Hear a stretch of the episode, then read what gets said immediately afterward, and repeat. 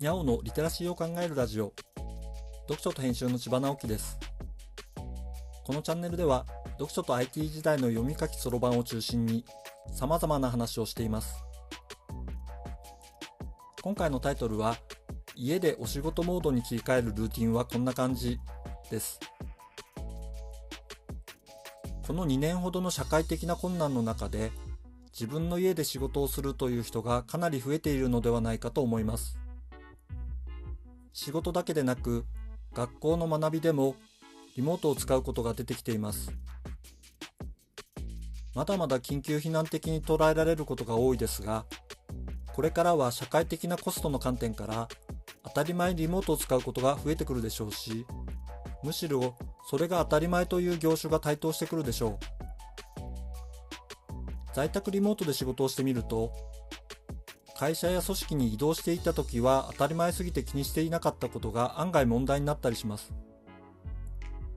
多分一番感じるのは、気持ちを仕事をするモードに切り替えることではないでしょうか。これまでと同じように物理的に場所を変えるというのもありですが、家にいてもスッと仕事モードになれたら良いですよね。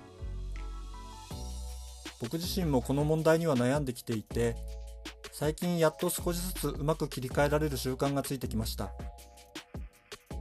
ありきたりですが、日々同じルーティンをやるのです。どんなことをやっているか話してみます。僕の寝室にはベッドがありません。布団を床に敷いて寝ているのです。これは万年床になる危険性があるのですが、実はベッドの方が恒常的な万年床ですよね。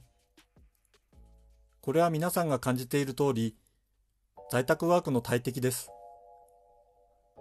ですから自分を崖っぷちに追い込むつもりで起きたら布団を畳みます。さらばお布団作戦です。次にまっすぐ洗面所に行き、髭を剃り、顔を洗い、お化粧水などをパチャパチャしたりして鏡を前にきちんと立ち、自分の顔を見て口角を上げます。笑顔を点検するのです。若い人と違って、おじさんは自分の顔を見る習慣がそもそもありませんが、今やリモート会議で大画面で自分の顔をさらさなければならない時代です。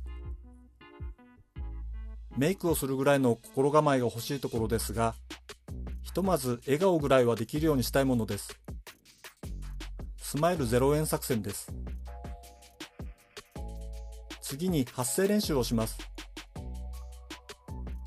口角を上げた形に近い「い」の発音から「い」「え」「あ」「お」「う」を半音ずつ上げながら出せるところまで出してみます。詳細は略しますが、あえいうえおあおとか、アメンボ赤いなあいうえおとか、赤巻紙、青巻紙、黄巻紙とか、きちんと言えているか確認しながら発生するのです。この時、できるだけ大きい声を出すのがポイントです。音量は他の部屋の家族に聞こえるくらいです。家族が相手といえども最初は恥ずかしいでしょう。苦情の一つも言われることでしょう。それでもめげずにやりましょう。最初は案外弱いおじさんメンタルを鍛えるつもりで、1ヶ月も続けていると慣れてしまい、そこからは声の調子とか、口の周りとか、表情とかを点検できるようになります。最後に、おはようございます。お疲れ様でした。と心を込めて言っておしまいです。一人朝礼作戦ですね。ここまで来ると目が覚めていますから、きちんと朝食をとり、コーヒーなども飲んだりして、いよいよ仕事に取り掛かるのです。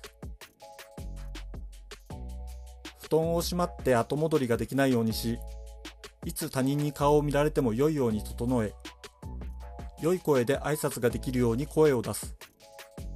僕はこんなルーティンで仕事に取り掛かれるようにしています。あなたの朝のルーティンはどんなものですか？読書と編集では IT を特別なものではなく常識的なリテラシーとして広める活動をしています。詳しい内容については概要欄のリンクからまたは読書と編集と検索して猫がトップページに出てくるホームページをご覧ください。この配信の書き起こしをノートで連載しています。概要欄にリンクがありますのでフォローいただけると嬉しいです。今日もワクワクする日でありますように。千葉直樹でした。ではまた。